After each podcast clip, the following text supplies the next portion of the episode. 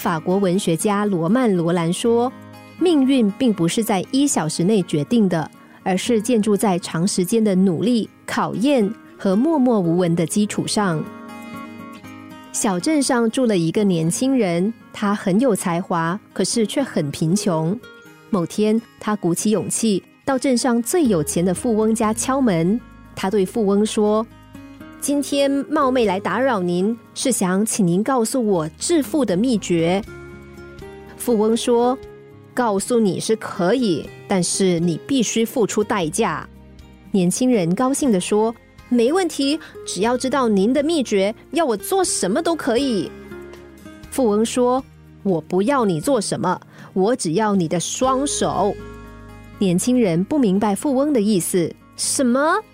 你没听错，我要砍下你的双手，这怎么可以？这个代价未免太高了，请您说说别的吧。那我要你的两只眼睛，不不不，这也不行。最后，富翁微笑着说：“既然你有双手，就可以辛勤工作；既然你有双眼，就可以用心学习。你现在知道自己有多丰厚的财富了吧？”而这也就是我的致富秘诀。有个刚从大学毕业的青年，立志当作家。经过朋友介绍，辗转跟知名作家碰了面，并表示希望他能帮忙。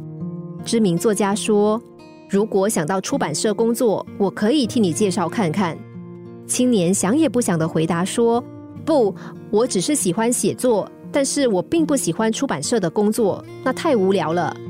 作家说：“不然你可以尝试投稿，先累积一点作品再说。”青年说：“投稿太划不来了，如果没有被选上，不就是做白工？”作家又问：“那你平时有在写作吗？”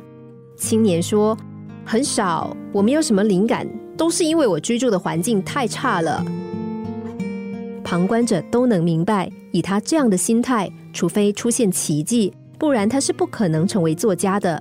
但偏偏奇迹出现的几率往往微乎其微。当局者迷，我们不也时常抱怨自己怀才不遇，抱怨自己不得志吗？